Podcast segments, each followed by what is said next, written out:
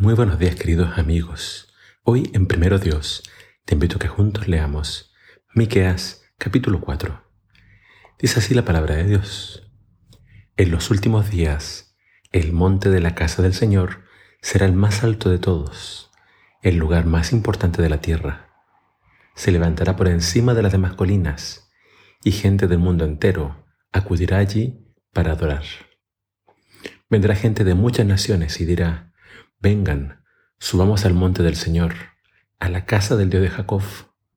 Allí Él nos enseñará sus caminos y andaremos en sus sendas. Pues la enseñanza del Señor saldrá de Sión, su palabra de Jerusalén.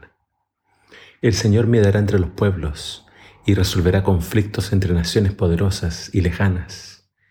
Ellos forjarán sus espadas para convertirlas en rejas de arado y sus lanzas empodaderas.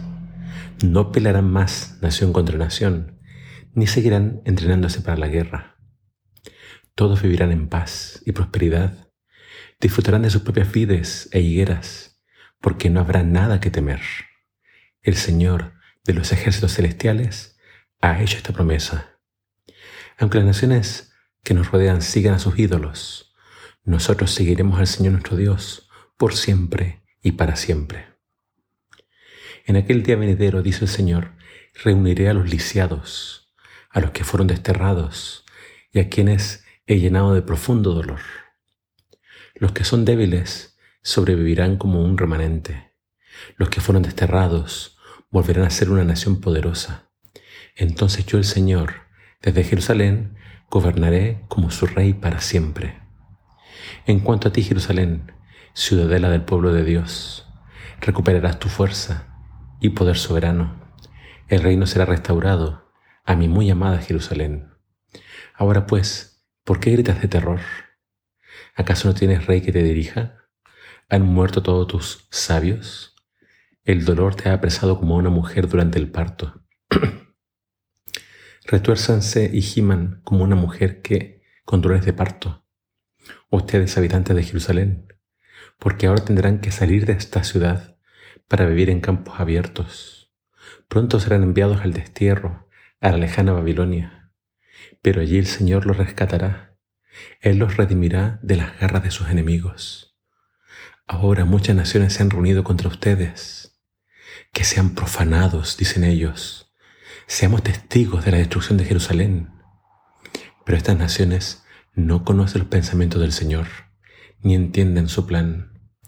No saben que las está reuniendo para golpearlas y pisotearlas, como agavillas de grano en el campo de trillar.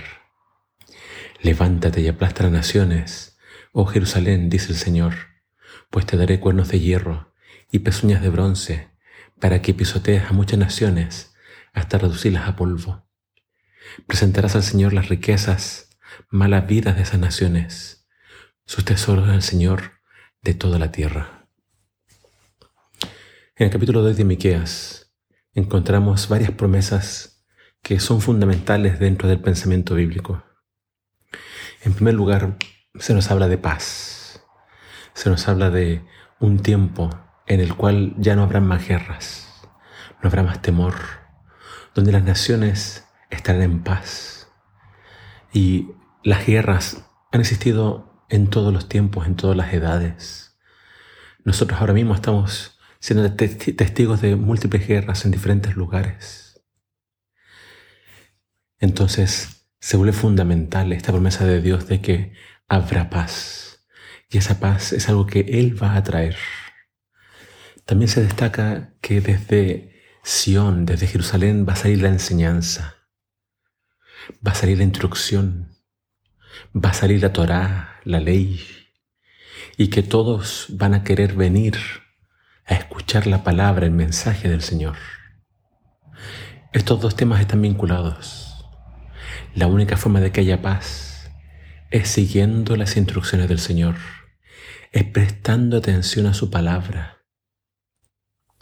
Si todo el mundo cumpliese la ley de Dios, obviamente no habrían más hurtos, no habría más asesinatos, no habría odio, rencor, envidia, porque la instrucción del Señor estaría en los corazones de todos. Y Otra profecía que encontramos aquí, Miqueas es uno de los primeros profetas en hablar del destierro de Jerusalén, de que el pueblo de Dios iría cautivo a Babilonia, pero también se promete que Dios iba a destruir estas naciones y finalmente Él reinaría sobre su pueblo. Hay muchas promesas que no se cumplieron en los tiempos antiguos y quedan reservadas para el tiempo final. Muy pronto la paz definitiva la traerá el Mesías. Y finalmente Él va a reinar sobre su pueblo.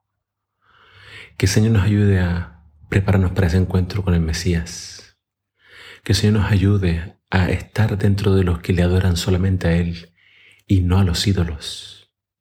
Que el Señor ponga su ley, su instrucción, sus enseñanzas en lo más profundo de nuestra mente y corazón que el Señor te bendiga.